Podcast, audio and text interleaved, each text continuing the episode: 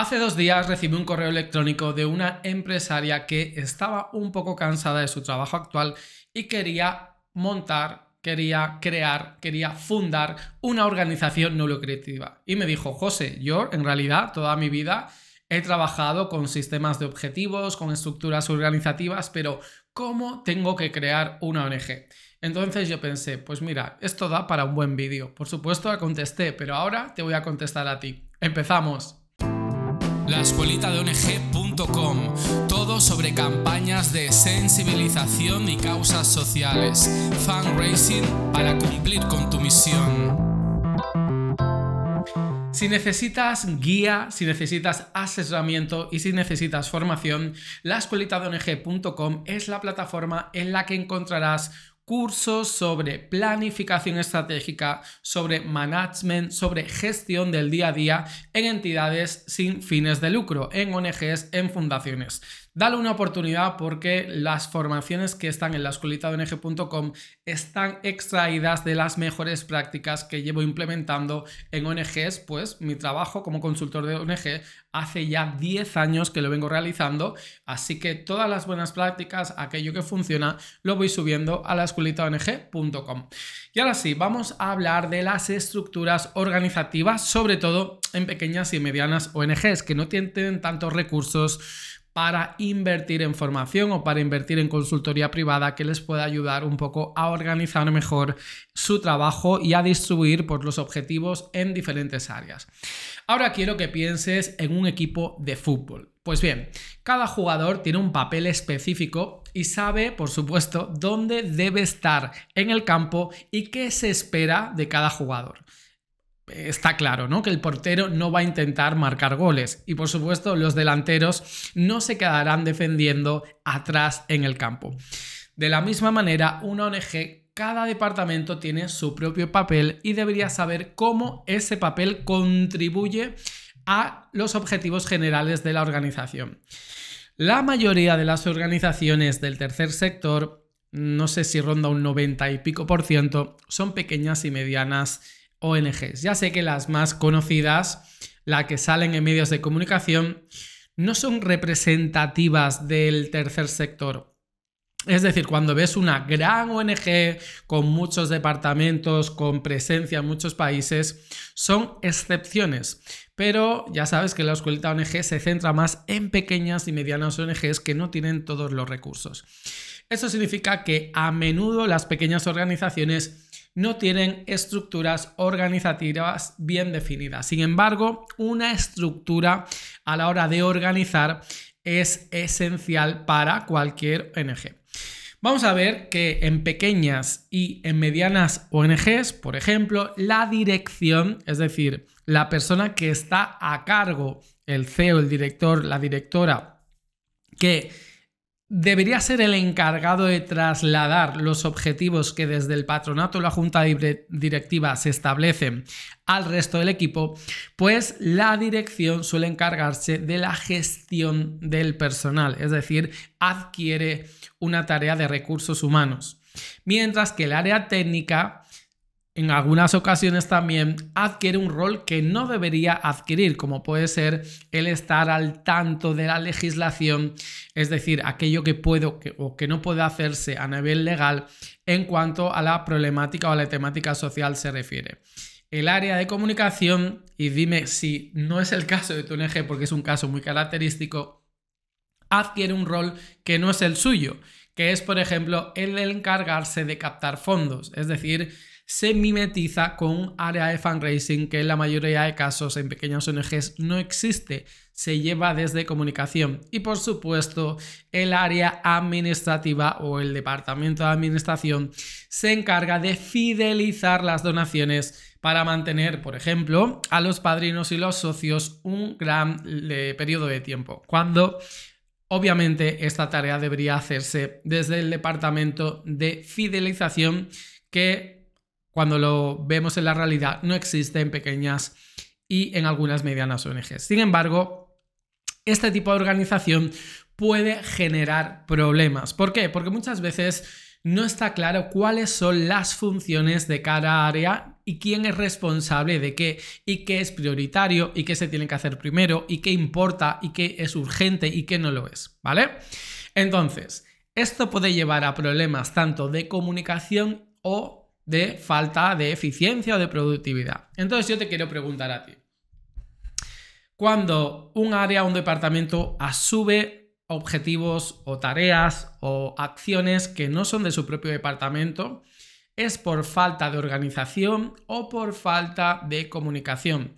Ya sé que estás tentado o tentada en contestar que es por falta de recursos, pero como digo muchas veces, siempre te van a faltar recursos. Ninguna organización, y me atrevería a decir que casi ninguna empresa, opera con los recursos deseados. Yo mismo me gustaría tener muchas personas trabajando a mi alrededor para eh, dotar de, cursos más completos en la escuelita ONG o incrementar el número de cursos que saco mes a mes, pero desgraciadamente los recursos son los que son y no por ello me voy quejando y o esta falta de recursos me lleva a la inacción.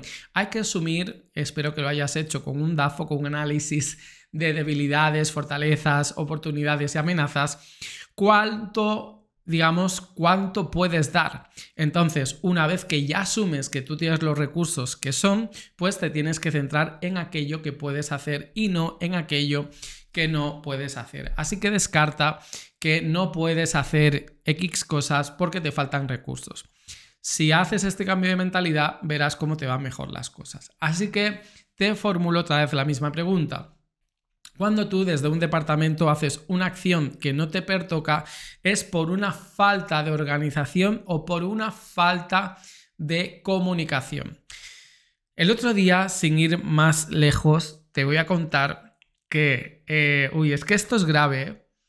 Em, una ONG que tiene un departamento de comunicación y que encima trabajan dos personas, es decir, que se distribuyen el trabajo entre dos personas, pues bien, recibieron un email de una técnica, una técnica en esa problemática social, sea cual sea, ahora no viene a caso, diciendo, mirar lo que he hecho para comunicar esta campaña. Y había ella misma, con su canvas personal, había hecho unos diseños que por supuesto eran lamentables, eran horribles. Eso sí, lo hice con la mejor de las intenciones.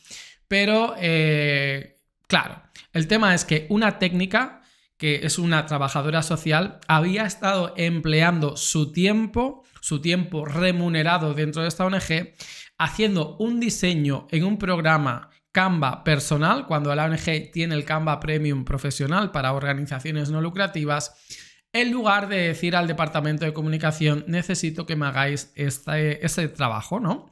Le da las directrices adecuadas y el departamento de comunicación que tiene conocimientos en diseño gráfico, en composición, etc., etc., lo puede hacer en, en menos tiempo y por supuesto de una forma mucho más óptica, óptima.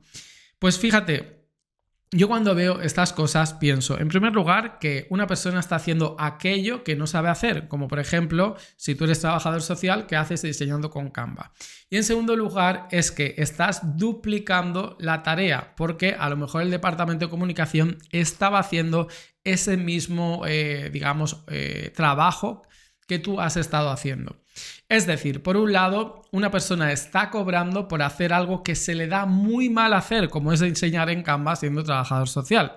Y por otro lado, se está duplicando tareas y cuando eh, este diseño lo tenía que haber hecho comunicación. Pues resulta que lo hizo comunicación, lo hizo esta trabajadora social y fue una pérdida total de tiempo. Entonces, muchas veces no sabemos cuáles son los límites de nuestro trabajo, es decir, qué tenemos que hacer y qué no tenemos que hacer. Y ahí es cuando entra en juego los, eh, digamos, establecer límites entre eh, la estructura organizativa que tiene que tener cualquier tipo de ONG, por muy pequeña que sea.